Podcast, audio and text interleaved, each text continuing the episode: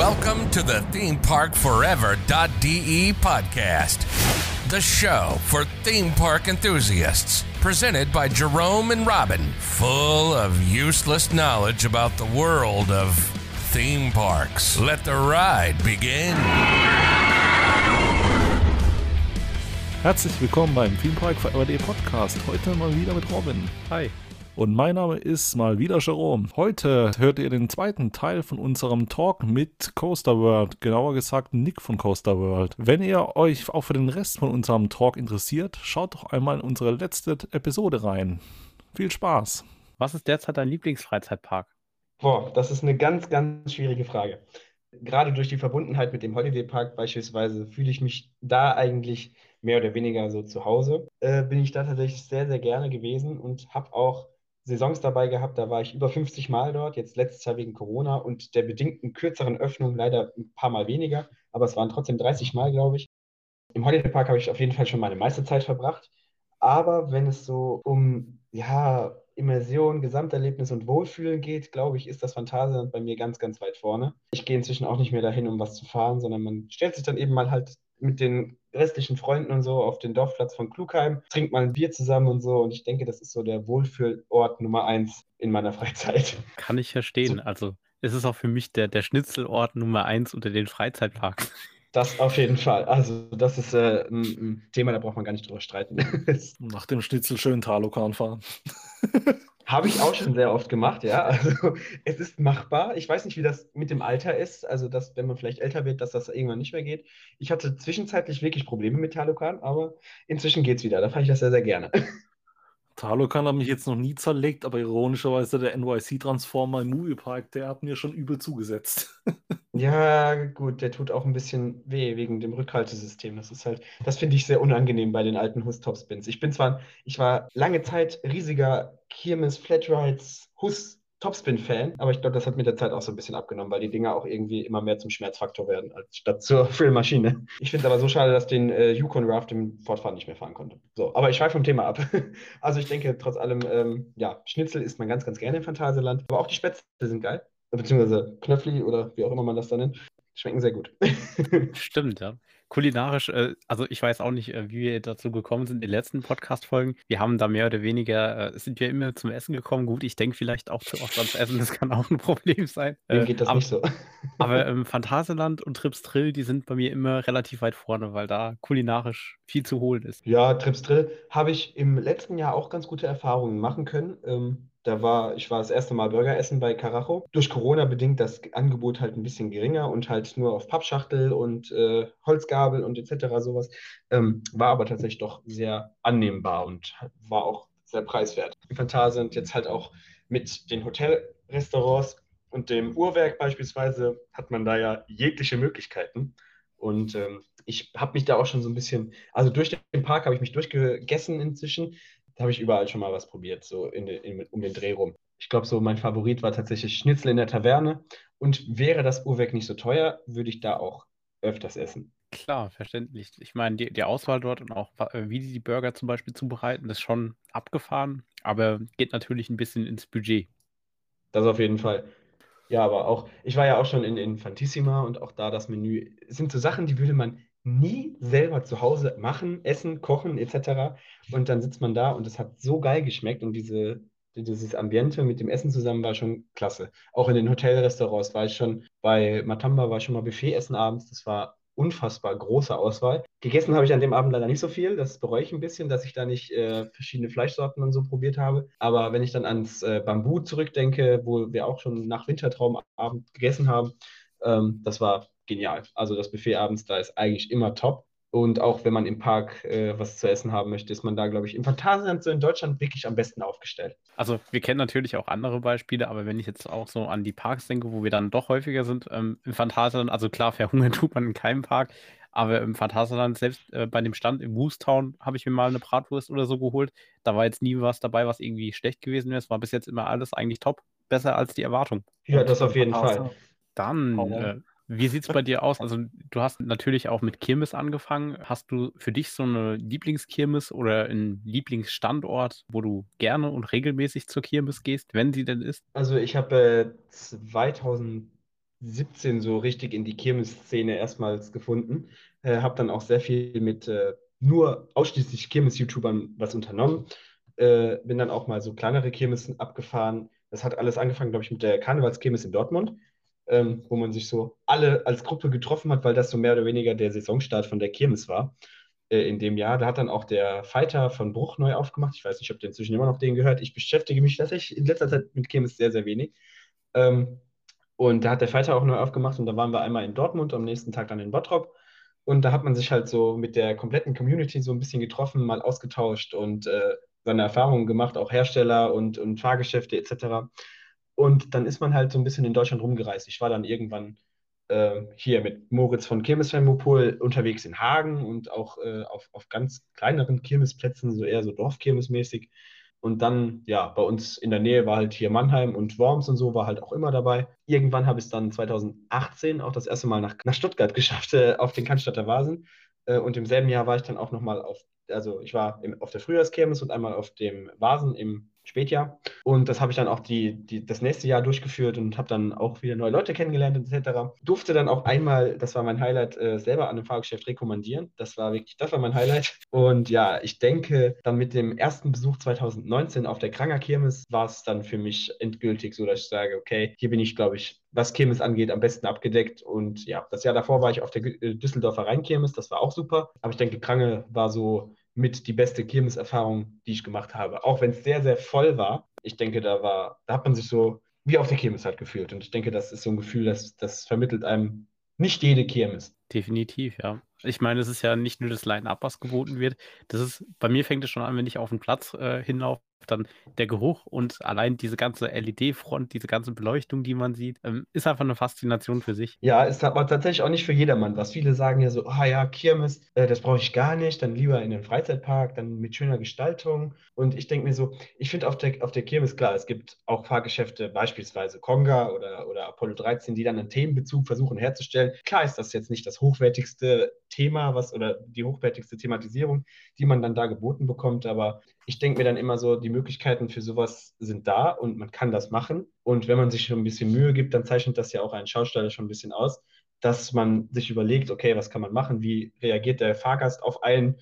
Und wie kann man Leute anlocken? Und ich denke, das machen in Deutschland aktuell sehr, sehr viele Schausteller richtig. Auch leider bedingt durch Corona. Sehr, sehr schade, dass die alle nicht wirklich arbeiten dürfen. Aber ich denke, gerade im Zuge dessen erwarten uns auch in den nächsten Jahren vielleicht wieder einige sehr, sehr frische und auch neue Fahrgeschäfte wieder auf den deutschen Kirmesplätzen. Das glaube ich auch. Und ähm, ich finde es auch schade, ehrlich gesagt, dass viele Fans das Qualitätslevel, was wir hier haben, gar nicht zu schätzen wissen. Ähm, weil wenn man überlegt oder wenn man jetzt mal so internationaler schaut, die deutsche Kirmes ist auch, auch wenn es nicht immer vielleicht so scheint, aber eigentlich relativ sicher und ist eine der sichersten Kirmesen, wenn man jetzt mal so europaweit denkt, weil die Bedingungen, die wir hier haben, jetzt nicht nur vom TÜV, sondern halt auch von den Behörden vor Ort, die sind schon, äh, also da gibt es Schausteller, die jetzt beispielsweise aus den Niederlanden kommen, die haben da auch ordentlich zu kämpfen, bis mal die Fahrgeschäfte ready sind, damit die abgenommen werden.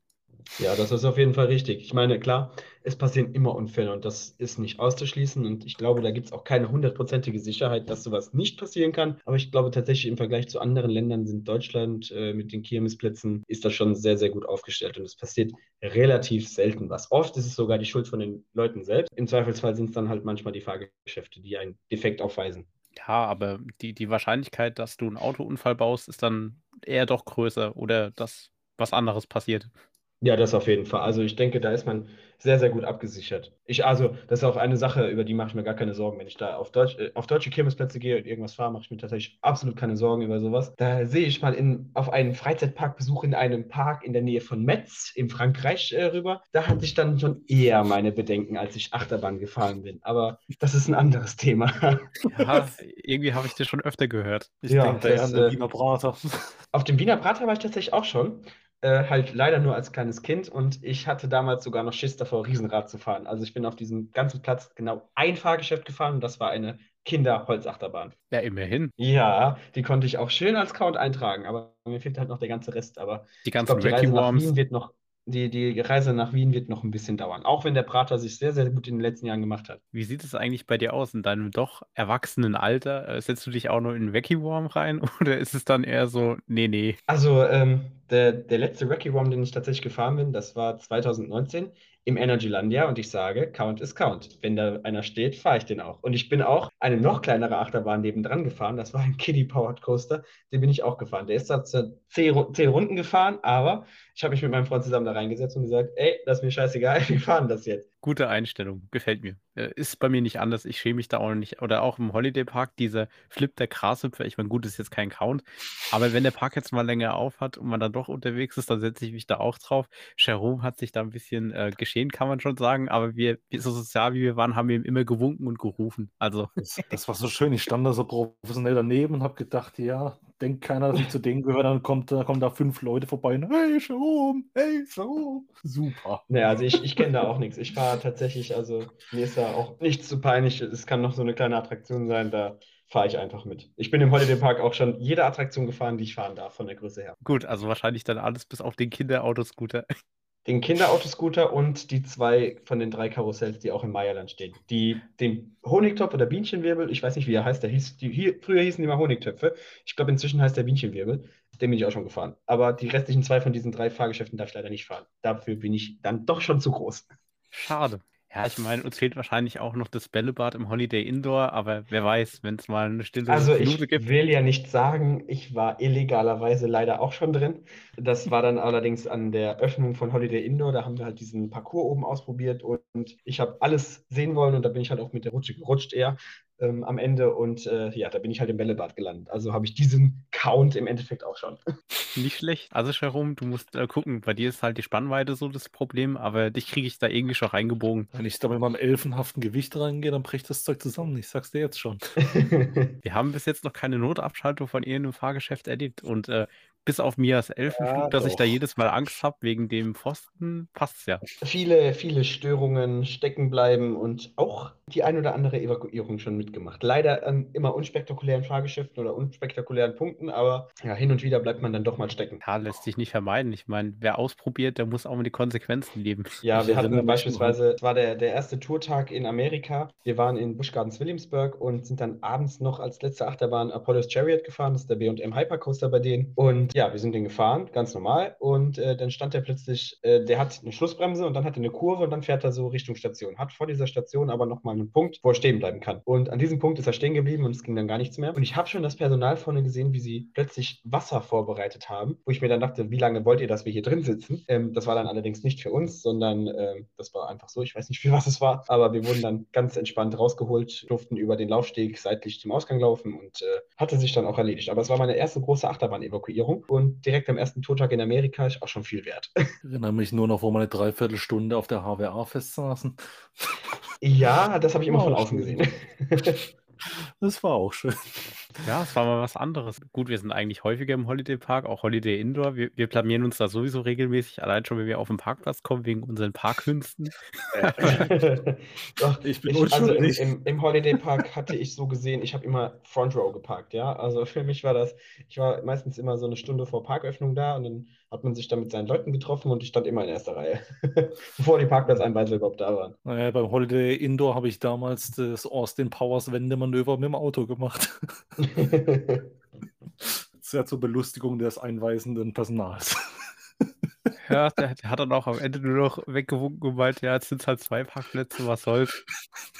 Ja, ja gut, ich meine, die, die Parkkapazität im, im Winter, beziehungsweise nur für die Holiday Indoor Öffnung hat man jetzt auch nicht so unbedingt gebraucht. Da war es jetzt nicht so schlimm, wenn plötzlich äh, zwei Leute auf dem Parkplatz geparkt haben. Wenn nicht gerade irgendwelche neuen Dinos angeliefert wurden, war das nicht. Aber doch war, war auch interessant, wie sich die Baustelle verändert hat. Da standen ja zum Teil auch andere Dinosaurier auf dem äh, Tunnel drauf. Gefühlt haben die da ein bisschen durchrotiert während der Bauphase. Ja, ich keine Ahnung, was man da gemacht hat, aber ich glaube, die hat man auch zwischenzeitlich einfach irgendwie abgestellt, damit man sie schon mal da in der Nähe hat, hat dann gemerkt, oh, vielleicht passt an die Stelle gar nicht so gut hin, machen wir da was anderes, weil wie viele Leute gucken bei der Tunnelausfahrt über den Tunnel, aber ich denke, so wie es jetzt aktuell ist, sieht es doch sehr, sehr, sehr vielversprechend aus. Ich meine, ganz am Anfang stand, glaube ich, irgend so ein, ach, wie heißt der, Triceratops drauf und dann gerade irgendwann ja, so ein ja, genau, der drauf. Steht jetzt, das... Der steht jetzt im Warteweg, beziehungsweise ich glaube sogar während der Fahrt ist der äh, irgendwo nach dem Tunnel. Aber doch, für das, ähm, wir haben am Anfang ja, also wir waren ein bisschen traurig, als wir dann gesehen haben, in der Artwork war ja so eine Glashalle mehr oder weniger zu sehen. Da habe ich gedacht, boah, cool, das geht dann so Richtung Jurassic Park fast schon, das ist bestimmt echt krass.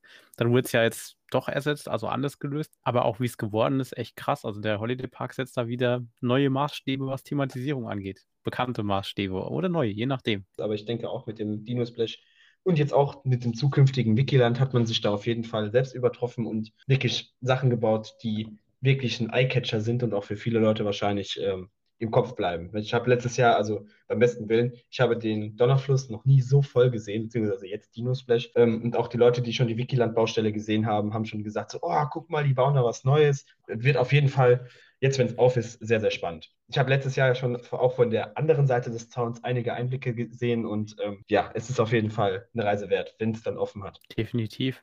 Also allein, was mit äh, in neuen Wikiland geschaffen worden ist. Ich meine, ein Disco Coaster selbst. Ich bin ehrlich gesagt jetzt nicht so ein Disco Coaster Fan, aber wie man den eingebettet hat und auch noch in ähm, ja, Splash Battle von Muck Rides äh, integriert hat. Wenn es denn wirklich funktioniert mit den Pumpen, wird es definitiv im Sommer auch eine gute Anlaufstelle sein. Ich denke auch, wobei ich immer noch gesagt habe, ein Splash Battle ist in Deutschland leider nicht Publikumsmagnet. Das merkt man auch gerade im Europapark, wenn man sich Rail Adventures anguckt. Ich habe das Fahrgeschäft noch nie voll gesehen. Auch an den heißesten Sommertagen war für mich da noch nie viel los. Und ein bisschen unpraktisch, ein Splash Battle direkt neben der Wildwasserbahn zu bauen, finde ich auch nicht so gut gelöst. Aber ich denke, äh, es wird auf jeden Fall gut aussehen und sich auch irgendwie so in das Portfolio mit einintegrieren. Und den Disco Coaster, naja, ich bin den im Moviepark schon gefahren, ich bin den im, im äh, Nigloland schon gefahren und auch schon im Plopsaland gefahren. Und der im Plopsaland hat mir tatsächlich von allen am besten gefallen. Der hat auch ein sehr ruhiges Fahrverhalten. Und ich denke, wenn man da jetzt die Next Gen an äh, Disco Coastern hat, äh, denke ich, dass man da auch ähm, eigentlich ein ganz cooles Fahrgeschäft hat. Ich glaube, Robin hat immer noch einen Traum auf dem Vakubato. Was für ein Trauma. Ach so, nein. Im Sinne von, dass nichts geht. Ach so, ja, Marco Bato, das war wirklich ein Trauma. Ich bin da eingestiegen, wir sind es eigentlich nur aus Zufall gefahren und dachte dann so, komm, jetzt, ich will endlich was treffen, hab mir da einen abgepumpt, aber nichts, nichts ist gekommen. Die Pumpe, da ging einfach nichts. Also bei mir ging die Pumpe, als ich das letzte Mal gefahren bin, ist auch schon ein bisschen länger. Bei mir ging die Pumpe, allerdings die Effekte nicht. Ach, äh, ja, das hatte ich auch schon. Hat sich natürlich gelohnt, aber will man es denen verübeln? Ich glaube nicht. Da hinten nee, ist sowieso nicht so viel. Es war einfach mal so, ach interessant, hier geht es eine Bootsfahrt und ach, sogar ein bisschen Interaktivität, probierst dich halt mal aus, da hat halt nichts funktioniert und dann dachte ich, aber ja. Aber wenigstens ein kleiner Anflug von Action und Sport. ja, und Sport vor allem, ja. Das ist halt das, was ich in Triffs drin zum Beispiel gut finde, auch mit dieser Schmetterlingsflug, glaube ich, heißt wo du treten musst. Oh Gott. Du kannst in Triffs Drill dich richtig ausgeben. Das geht hier richtig vorwärts. Ich glaube, ich mache nächstes Mal ein On-Ride von diesen äh, Rädern mit den verbogenen äh, Reifen. Och, nein, die, die mag ich gar nicht. Das ist so, das fühlt sich richtig komisch an. Das ist so, wenn du Fahrrad fahren kannst und das machst, dann bist du so, fuck the system. Ich kam mir so ein bisschen vor wie so eine übertrieben große Version von dieser Jigsaw-Puppe auf dem trotzdem noch so kleinen Fahrer. Ich mache dann einen Off-Ride, weil allein äh, so ein langer Storch wie dich auf so ein Ding zu sehen, ist schon was wert. Hohes Verletzungsrisiko. Aber im Normalfall mache ich ja immer nur bei der Badewannenfahrt den Bobfahrer. oh ja. Ich, ich, ich glaube, also wenn die irgendwann mal ein Rückhaltesystem einführen, dann ist, dann ist deine Aktion nicht ganz unschuldig. also Kinder festhalten. Wir sagen es in jeder Podcast-Episode, wir sagen es jetzt nochmal, haltet euch verdammt nochmal fest. Nur mit den Füßen abstützen ist keine gute Idee bei so einem Blockflug. Der Lounge war gut. Wie lange brauchst du geschätzt, um ein cinematisches Video zu produzieren? Also angefangen vom Film bis hin zum Endresultat-Upload auf YouTube. Wenn ich ein Konzept habe schon im Kopf und weiß, was ich machen möchte und äh, wie genau ich es anstelle, brauche ich fürs Film eigentlich meistens nur einen Anlauf, dass ich halt alles einmal filme, was ich möchte. Das kommt halt darauf an, wie lange dann die Abfertigung von manchen Fahrgeschäften braucht, wie ich im Park unterwegs bin, wie ich gerade Lust und Zeit habe. Ich würde mich da auf keine Uhrzeit oder keine gewisse Zeit festlegen und so in der Bearbeitung brauche ich manchmal ein bisschen länger, je nachdem, ob ich dann, wie gesagt, halt weiß, was ich machen möchte. Und wenn ich einen passenden Titel gefunden habe für Musik, dann schneide ich das Video eigentlich in der Regel drauf und brauche da so vielleicht ein bis zwei Stunden oder so, wenn überhaupt. Also das geht eigentlich relativ fix. Krass. Im Endeffekt äh, bist du genauso schnell dann bearbeiten wie ich mit einer Podcast-Episode von der Länge von, sagen wir mal, 25 Minuten. Alles, was über eine Stunde geht, ist dann doch so jenseits der vier bis fünf Stunden. Gut, ich habe ja auch äh, früher schon viel ausprobiert. Es gab früher ja diese ganz, ganz langen Vlogs am Anfang, die alle so über 30 Minuten lang gingen. Da braucht man halt auch dementsprechend die Zeit. Damals hat man noch nicht so viel geschnitten, aber du hast trotzdem die Zeit gebraucht, die dieser Vlog alleine geht, damit du dir einmal alles angucken kannst. Äh, und dann brauchst du es noch rendern. Und die alten Programme, gerade Magix, hat immer Ewigkeiten zum Rendern gebraucht. Das geht bei Premiere jetzt viel, viel schneller. Und dementsprechend bin ich mit so einem Video eigentlich nach ein bis zwei Stunden fertig und habe dann so eine Videolänge von drei Minuten oder so. Ja, da können wir uns ein Beispiel nehmen, Sharon. Aber ich glaube, das ist auch was, also ich weiß nicht, das ist vielleicht auch nicht normal. Die anderen Podcaster hauen das einfach raus. Ich habe einfach so ein gewisses Selbstverständnis, dass ich, ich meine, ich rede auch nicht äh, fehlerfrei, ich habe auch genug Fehler, ist ja klar. Aber zumindest Dinge, die sich wiederholen, will ich schon loswerden, weil wenn ich mir das selbst anhören muss beim Bearbeiten, man kann es halt irgendwann nicht mehr hören. Das ist einfach so das Ding. Wenn du, wenn du hier gerade von Versprechern und so redest für, für äh, Podcasts oder so. Ich habe ja auch ganz oft, äh, mache ich ja eine Anmoderation für meine Videos, die bereite ich na, im Nachhinein vor. Früher habe ich mir vor die Kamera gestellt und habe das gesagt, heute laber ich das bei mir im Programm ein und schneide das ins Video mit rein. Und ich habe da einen ganzen Ordner voll mit Audiodateien, die gehen, glaube ich, zurück auf drei Jahre. Und ich glaube, da müsste ich wirklich mal ein Video draus machen, wie oft ich mich da verspreche in einem Satz, den man, den man machen möchte. Jetzt auch gerade, wenn ich hier für No Limits oder so Durchsagen produziere, äh, äh, weiß ich nicht, da, da ich verspreche mich da so oft und es ist einfach so, und ich reg mich dann auch immer so ein bisschen leicht über mich selber auf. Und dann hörst du halt so, du, du redest was und dann so, boah, oh nein, du Idiot. Und so, jedes Mal ähm, ist sehr amüsant. Ich glaube, das, das, das als Video wäre zwar sehr peinlich, aber wäre auf jeden Fall spannend mal zu sehen. Ja, warum nicht? Ich meine, äh, bei Lars von Funfair Blog sieht man sowas ja häufiger und ist doch unterhaltsam, wie oft man über dieselbe Stelle stolpern kann. Ja, das ist richtig. Zu, zusätzlich zu diesen Versprechern gibt es natürlich auch ganz, ganz viele Videos, äh, die ich selber immer ganz gerne als Outtakes bezeichne, die jetzt auch in der letzten Zeit eher wieder online kommen, weil ich habe jetzt äh, angefangen von 2017 die Dateien rauszusuchen und jetzt geht das weiter mit 2018, 2019. Immer so Sachen, wo man aufnimmt und im Hintergrund dann entweder jemand labert oder man selber was redet oder irgendwelche. Ich habe da sehr, sehr viel Videomaterial gefunden, was man auf jeden Fall verwenden kann. Gerade so die Amerika-Tour ist so mit unter anderem eine der witzigsten Momente überhaupt, ähm, wo man dann einfach nur noch lachen konnte, weil es teilweise so lustige Sachen gewesen sind. Und äh, wie gesagt, da habe ich jetzt angefangen, Sachen rauszusuchen, unter anderem die schönsten, aber halt auch lustige Momente. Und ich bin ja ein ganz großer Fan von Outtakes und muss da auch immer sehr, sehr, sehr viel selber lachen. Ich bin sogar schon so weit, dass ich ähm, im privaten Kreis, also ohne YouTube etc., dass ich da immer Sachen aufnehme und das sind dann halt auch immer so lustige Videos. Und ich schneide dann für den Freundeskreis immer ein Jahr, einen Jahresrückblick zusammen, der dann manchmal so eine Stunde oder so geht, wo dann nur so lustige Sachen von dem ganzen Jahr dabei sind, die wir alle zusammen erlebt haben. Also wie gesagt, ich bin eigentlich ein riesiger Fan von Outtakes, auch wenn es peinlich ist. Jetzt Zeit für einen Outtakes-Channel. Auf jeden Fall. Auch zu Fail Army. Ja, bitte. Gut, da könnte ich mich an einen einzigen richtigen Fail erinnern. Da habe ich äh, vom verrückten Baum im Holiday Park mit Offride mit meiner Weitwinkel GoPro, äh, war noch eine Actioncam, habe ich äh, vorne dran gestellt und äh, der Baum ist halt immer drüber gefahren. Und das hat halt gepasst, weil äh, die Kamera zu niedrig war, um das der Baum die erfasst. So, und dann, ich bin mitgefahren und wollte die Kamera gerade mitnehmen nach der Fahrt. Und dann läuft ein Kind auf diese Kamera zu und tritt diese Kamera einfach voll weg. Ey, das, ich habe gedacht, was ist jetzt los? Ja, hat, hat dieses Kind einfach die Kamera weggetreten. Und ist alles auf Video. Ja, das ist dann halt wieder Fail Army äh, tauglich. Das wäre tatsächlich was für Fail Army gewesen, glaube ich. Sowas hatten wir Gott sei Dank noch nicht. Ich hätte, irgendwie hätte ich das filmen müssen, als ich mein Mi-Band im See von Triffs Drill versenkt habe. Das war, das Das war war auch auch ein geil. sehr gefährliches Fahrgeschäft. Durchaus, also die Hängebrücke, die hat schon äh, Airtime, also für gewisse Gegenstände, die nicht fest an allem sind. Ja, das ist richtig. Da, ich passe immer in der Nähe von Wasser oder von Abgrund, passe ich immer auf, auf alle, also alle Sachen, die ich in der Hand habe. So Handy packe ich dann auch immer nur mit zwei Händen an und immer ganz, ganz vorsichtig. Ich bin da normalerweise auch so, aber das Dumme war halt, das Armband hat sich irgendwie gelöst gehabt und Jerome und ich waren so am Rumspringen und ich dachte, ha, ich könnte es jetzt mal festmachen. Und beim Festmachen ist es dann halt äh, ja, im See schwimmen gegangen und wenn der Akku jetzt endlich mal leer ist, dann gibt es hoffentlich Ruhe. Die Fische können da in Ruhe weiter schwimmen. Das klingt gerade so schön nach so zwei Zwölfjährigen, aber im Geiste stimmt es wahrscheinlich auch. Ja, also eigentlich Oh sind wir Mann. normal gelaufen, nur wir haben Schwingungen verursacht, was ja bei der Spannweite nicht ganz unüblich ist. An dem Tag ging eh alles schief. Das stimmt. Ähm, Bist du eigentlich generell eher der Typ, der lieber hinter oder vor der Kamera ist? Ich war 2016 ja, habe ich mit den Vlogs angefangen dann irgendwann und ich habe es eigentlich ganz gerne gemacht. Ähm, dann 2017 zu Fantasy Pride habe ich auch nochmal einen Vlog gemacht und das hat mir sehr, sehr, sehr, sehr, sehr, sehr viel Spaß gemacht. Also ich glaube, es gibt keinen lustigeren Tag als die Fantasy Pride 2017.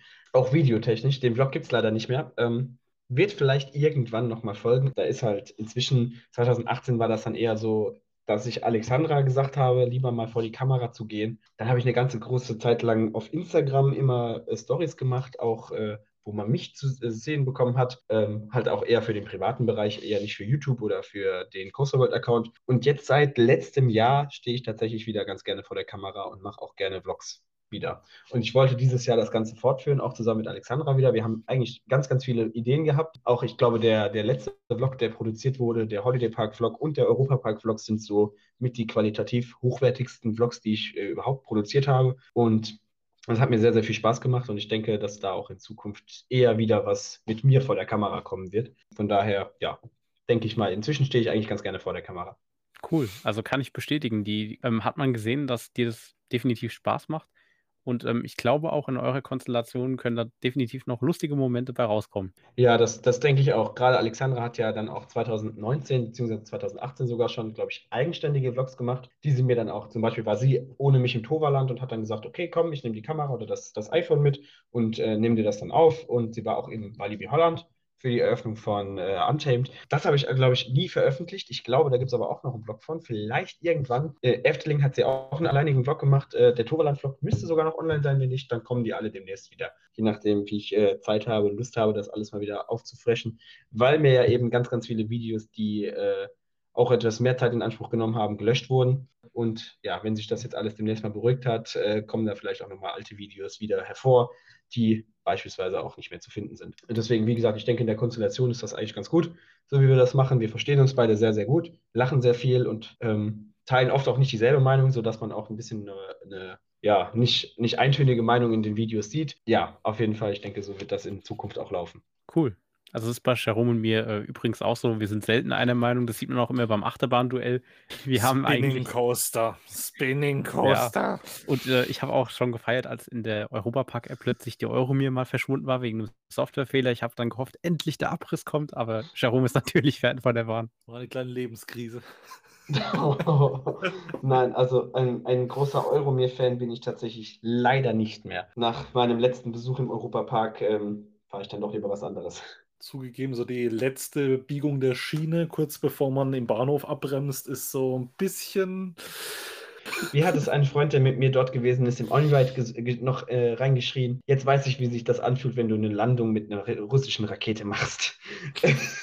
Aber der Soundtrack ist legendär. Definitiv, der Soundtrack ist für mich der Grund, dass ich in das Teil einsteige. Ja, doch, also ich denke, äh, der, der Soundtrack ist unschlagbar. Das habe ich auch so an der alten Eurosat geliebt. Ja, ich bin beide Bahnen eigentlich, ich war 2016 sehr, ganz, ganz oft im, im Europapark, auch 2017 sehr oft mal nach der Arbeit, äh, wie es sich gerade angeboten hat, vielleicht noch für ein, zwei Stunden oder so mal hingefahren, auch wenn der Weg etwas weiter gewesen ist und bin unfassbar oft äh, Eurosat und Euromir gefahren äh, und ich habe beide Bahnen so geliebt, aber die Euromir inzwischen mit ihrem Fahrverhalten ist mir ein bisschen zu heftig. Ähm, ich fahre sie trotzdem noch, ähm, aber die Schienenübergänge merkt man leider langsam doch schon das sehr, sehr alte Alter. Ja, ich habe immer wieder Probleme mit dem Schienbein tatsächlich, je nachdem. Ich habe das Gefühl, dass manche Züge ein bisschen mehr Beinfreiheit haben und andere weniger. Und je nachdem haue ich mal da mit dem Schienbein doch gewaltig an dieses äh, Frontblech dran. Ja, es gab zeitweise auch, ich weiß nicht, ob es das immer noch gibt, aber es gab zeitweise ja auch Züge, die hatten andere Bügel drin. Äh, ich glaube aber auch, dass man inzwischen wieder auf die alten umgestiegen ist. Ich weiß es aber nicht. Aber das ist ja mit den Bügeln sowieso ein Phänomen, dass die schon eine halbe Stunde, bevor der Zug überhaupt hält, aufgehen. Ja, gut, aber da rennen ja schon die Mitarbeiter durch und reißen die Bügel Ja, auf, weil genau. keiner damit rechnet, dass die Leute es kognitiv schaffen, den Bügel nach unten zu drücken. Oder es Ja. wissen. Das sollte man. ist bei Sky Skims gleiche. Ja, wobei bei Skyscream fahre ich immer noch die, die Abfertigungszeiten. Also die Operator, wo dort sind, Hut ab, echt. Also die lieben ihren Job und die geben echt Gas. Wenn es läuft, dann läuft es bei denen. Das ist auf jeden Fall richtig. Dann Bei habe ich noch, GeForce anders da aus, aber klar, mit den Gurten ist natürlich klar. Ich habe bei GeForce auch tatsächlich schon andere Zeiten erlebt, aber da ging es dann auch eher um Zweizugbetrieb und da hat es auch super funktioniert, auch tagelang super funktioniert. Und ja, ich glaube einfach, man hat im Zweizugbetrieb, klar, hat man dann den Zug hinten stehen und man möchte natürlich, dass die Fahrgäste wieder an, an den Bahnhof kommen. Man hat sagt, man ist nur zu zweit. Ich finde, allein an so einer Anlage sollte man vielleicht sogar schon zu dritt sein für, für einen Einzugbetrieb. Wobei das erste Mal, wo ich den Zweizugbetrieb gesehen habe, war echt ein epischer Moment. Ich lief daneben entlang und äh, irgendwie war was mit dem Zug, der in der Station zu dem Zeitpunkt stand, äh, nicht ganz in Ordnung und äh, es kam die Durchsage, bitte öffnen Sie wieder, äh, bitte schließen Sie wieder die Bügel in dem Moment, wo der andere Zug gebremst hat. Ja, das ist immer. Kurzer ja. Brainfuck. Ja, das ist richtig. Ich muss auch sagen, Season Kickoff 2019 war super klasse. Also es war ja viel mehr los, als eigentlich gedacht war. Man hat ja dann den Park auch schon von 10 anstatt von 14 Uhr, oder ich weiß gar nicht, wie viel Uhr der geöffnet hätte, aber man hat ja auf jeden Fall schon um 10 aufgemacht, hat dann auch eine Stunde verlängert. Und GeForce war direkt morgens mit zwei Zügen drin und wir sind da gefahren und durften direkt sitzen bleiben, weil so wenig noch los war. Und das ist einfach so ein, keine Ahnung, GeForce im Zweizugbetrieb ist so ein komplett anderes Gefühl. Und auch wenn man ansteht, ist es äh, ein komplett anderes Gefühl, weil diese Warteschlange sich so schnell fortbewegt, was man normalerweise gar nicht kennt. Ja, und äh, ich finde tatsächlich, wenn dann mal zwei Züge drin sind, dann macht das auch ganz schön viel Spaß. Auch so. ja. Und ich bin auch immer froh, wenn ich Operator habe, die mir helfen beim Anschnallen, weil ich durchaus zu blöd bin, zu raffen, in welche Richtung ich jetzt welchen Gurt ziehen muss, damit er zugeht. Das ist eigentlich äh, ganz einfach und ich habe mir da auch ein bisschen Abhilfe geschafft. Erstmal habe ich so zwei Klickfixe zu Hause und ich habe mir einen Gürtel bestellt, der genau dieselbe Anschnallvorrichtung hat. Und von daher ist das für mich inzwischen, ich helfe da auch immer ganz vielen anderen. Es gibt sogar Videos von mir, da fahre ich mit Alexandra zusammen Freefall Tower und sie war erstmal nicht fähig, sich anzuschnallen und dann war sie nicht fähig, sich abzuschnallen. Also ja, ich laufe dann auch ganz gerne mal rum und auch wenn ich sehe bei Gästen, ich sehe, dass Gäste wirklich Probleme haben, sich abzuschnallen, gehe ich auch mal schnell hin, ziehe den Gurt raus. Jetzt während Corona natürlich nicht mehr, aber davor habe ich das gerne mal gemacht, dass ich zu den Gästen gegangen bin, habe gesagt, warten Sie mal einen Moment, Bügel runtergedrücken, Gurt ziehen, auf. Robin, kannst du das gerne lassen? Ich finde das jedes Mal lustig. Schwer zu erheitern. Ja, definitiv. Es, ist nur immer so traurig, wenn ich überlege, wie oft und wie lange ich eigentlich diese Bahn schon fahre. Also, das ist eigentlich, das war ja mein erster Coaster, den, den fahre ich schon seit ich denken kann.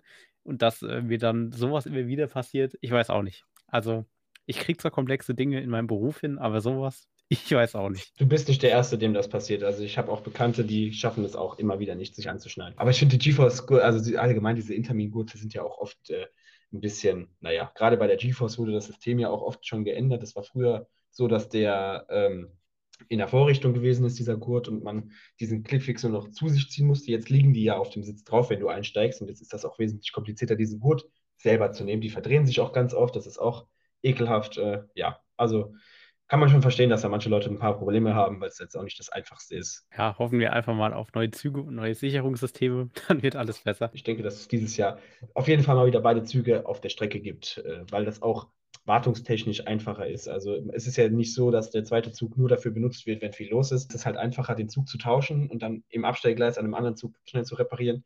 Und ähm, ja, dementsprechend wurde da auch schon ganz, ganz oft einfach der Zug getauscht. Und das war immer der Grund, warum die GeForce meistens gelaufen ist. Und jetzt letztes Jahr ist es Gott sei Dank nicht passiert, dass irgendwie irgendwas ähm, Drastisches kaputt gewesen ist, dass man den Betrieb ganz einstellen musste. Aber wäre etwas gewesen, hätte man natürlich den Betrieb ganz einstellen müssen, weil man keinen zweiten Zug hatte der auf der Strecke ist. Bei uns gab es ja stellenweise schon den Running Gag, dass das Ganze, der Zweizugbetrieb auf dem Peppers Ghost-Effekt basiert, dass es den zweiten Zug gar nicht gibt, aber.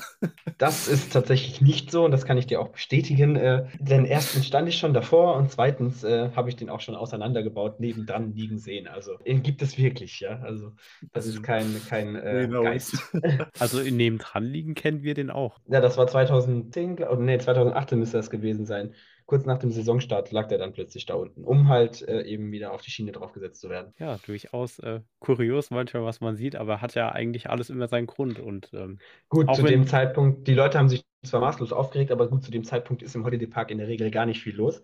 Und da brauchst du auch keinen Zweizugbetrieb. Das gibt tatsächlich ganz, ganz wenige Tage, wo du den wirklich brauchst. Ja, das ist auch das, was ich teilweise bei den Fans nicht verstehe oder Leuten, die sich darüber aufregen.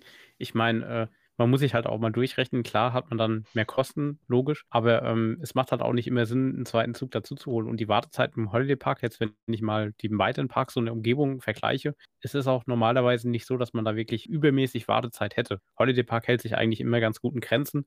Wo ich jetzt tatsächlich auch während Corona relativ lang gestanden war, aber das ist natürlich eine Neuheit geschuldet, war dann äh, der neue Donnerfluss bzw. Dino Splash. Aber ähm, klar, kann man verstehen. Ich meine, die Anlage hat dann auch einen entsprechenden Hype bekommen und dann auch durch die Corona-Regelung mit nur einer Familie, das ist dann halt auch logischerweise äh, auf die Kapazität äh, schlecht eingeschlagen. Wobei, Ja, wobei ich sagen muss- Im Prinzip, äh, ich war im Prinzip in der ersten Woche, wo der Park wieder offen hatte, da, wo es dann noch diese ganz strenge Personenbegrenzung gab. Da war null Wartezeit und dann noch an letztem Halloween in der Nacht, äh, also kurz vor Parkschließung, da konnten wir auch fünf Runden im Donnerfluss, aka Dino Splash, sitzen bleiben und sind dann nicht raus, weil Leute anstanden, sondern tatsächlich, weil es einfach irgendwann zu nass wurde. Ja, also im, im, in der letzten Saison, als es noch den Donnerfluss gab, äh, an, am letzten Saisontag, kurz bevor dann halt der Donnerfluss für immer geschlossen hat, ähm, habe ich einen guten Bekannten gehabt, äh, der auch als Aushilfe bei denen arbeitet und der ist tatsächlich 30 Runden am Stück Donnerfluss gefahren. Und es hat geregnet und es war kalt und deswegen, ich hätte da gar keine Lust drauf gehabt, aber er hat es wohl geschafft und ähm, ja, die hatten alle Regencapes die ganze Zeit an und äh, hat wohl sehr viel Spaß gemacht. Nee, aber was ich sagen wollte äh, zum Dino Splash, da anfangs gab es die Besucherbegrenzung von 1000 Leuten. Das wurde ja im Sommer dann auf, glaube ich, bis zu 6000 äh, erhöht und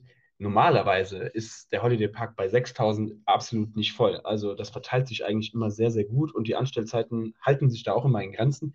Klar, hier und da ist mal mehr los. Ich meine, Skyfly ist ja gar keine Frage, beim Skyfly ist immer voll. Aber dann, äh, wie gesagt, beim Dino Splash im Sommer ging es tatsächlich, weil man mit wesentlich mehr Booten gefahren ist als äh, zum Frühjahr und zum Spätjahr. Da hat man alles an Kapazität rausgeholt, was man konnte und das hat man dementsprechend auch gemerkt. Ich habe es seit Jahren das erste Mal gesehen, dass diese Drehplattform auf schnellster Stufe gefahren ist und äh, das ist tatsächlich schon sehr, sehr viel wert, wenn mal alle Boote in Betrieb sind. War dann leider äh, gegen Ende der Saison nicht mehr so, hat man dann aber auch nicht mehr so wirklich gebraucht.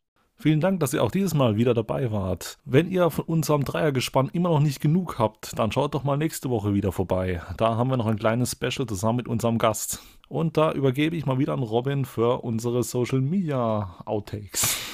Wir haben euer Feedback wie immer zu Herzen genommen. Wir haben auch uns etwas weiterentwickelt in der Form, dass wir einen Gast eingeladen haben. Wir werden auch, denke ich, in Zukunft noch weitere Gäste einladen. Wir sind da auf jeden Fall dankbar, dass wir die Chance bekommen haben. Und wenn ihr da gewisse Themenvorstellungen oder Themenwünsche habt, könnt ihr gerne damit kommen. Social media at themeparkforever.de wäre die E-Mail-Adresse oder Instagram oder Facebook wo ihr immer uns findet, einfach melden. Wir sind relativ offen und melden uns zurück. Ansonsten, ja, hat es uns gefreut, diese Episode zu präsentieren und schaltet auch in der nächsten Episode ein, wenn ein spannendes Achterbahnduell mit unvorhersehbarem Ende kommen wird. Bis dahin. Ciao. Ciao.